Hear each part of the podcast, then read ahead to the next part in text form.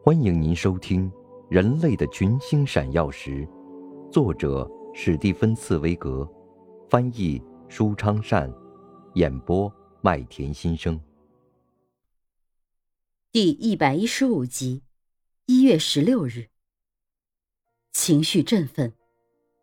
一九一二年一月十六日的日记这样记载：这一天，他们清晨启程，出发的比平时更早。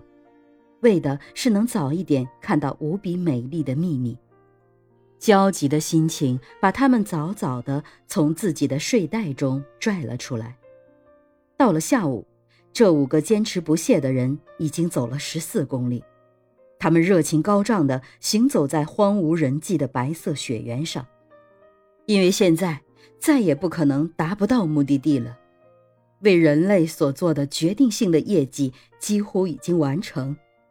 可是突然之间，同伴之一的鲍尔斯变得不安起来，他的眼睛紧紧盯着无垠雪地上的一个小小的黑点。他不敢把自己的猜想说出来，可能已经有人在这里树立了一个路标。但现在，其他的人也都可怕的想到了这一点，他们的心在颤栗。只不过还想用自己的错觉安慰自己罢了，就像鲁滨逊在荒岛上刚发现陌生人的脚印时，竭力想把它看作是自己的脚印一样。这当然纯属徒劳。他们对自己说：“这一定是冰的一条裂缝，或者是某件东西投下的影子。”他们神经紧张的越走越近。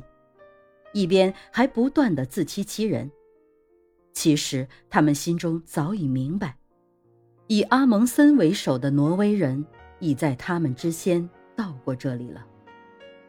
没有多久，他们发现雪地上插着一根滑雪杆，上面绑着一面黑旗，周围是扎过营地的残迹、滑雪板的痕迹和许多狗的足迹。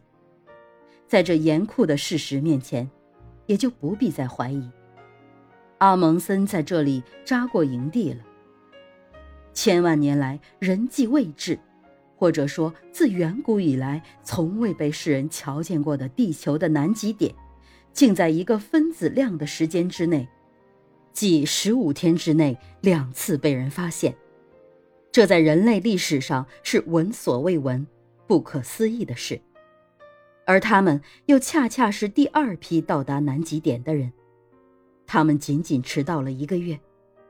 虽然昔日逝去的光阴数以几百万个月计，但现在迟到的这一个月，却显得太晚，太晚了。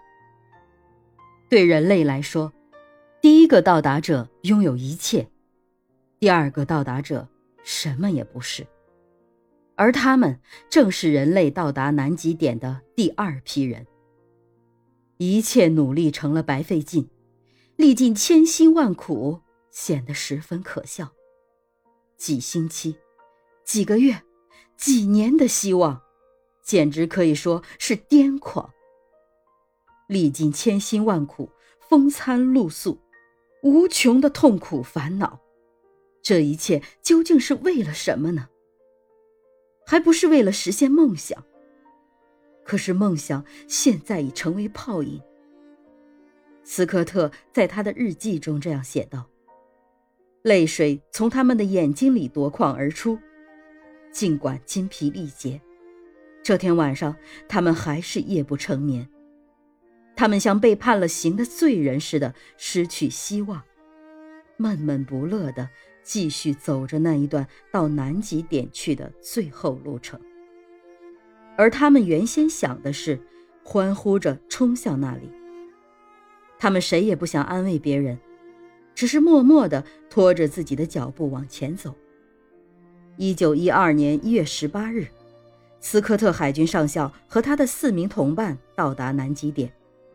由于他已不再是第一个到达这里的人。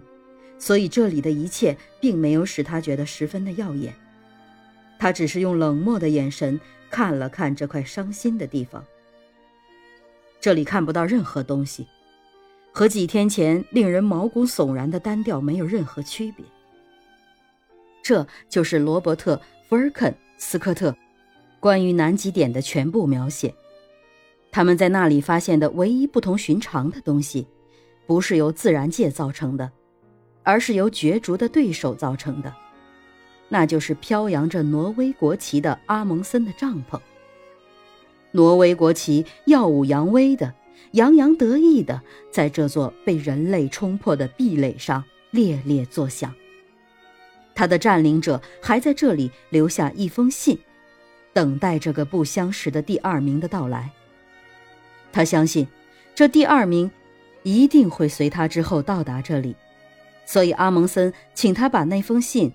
带给挪威的后康国王，斯科特接受了这项任务，他要忠实的去完成这项最冷酷无情的职责，在世界面前为另外一个人完成的事业作证，而这项事业却正是他自己所热烈追求的。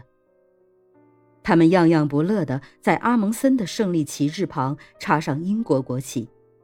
这面姗姗而来迟的联合王国的国旗，然后就离开了这块辜负了他们雄心壮志的地方。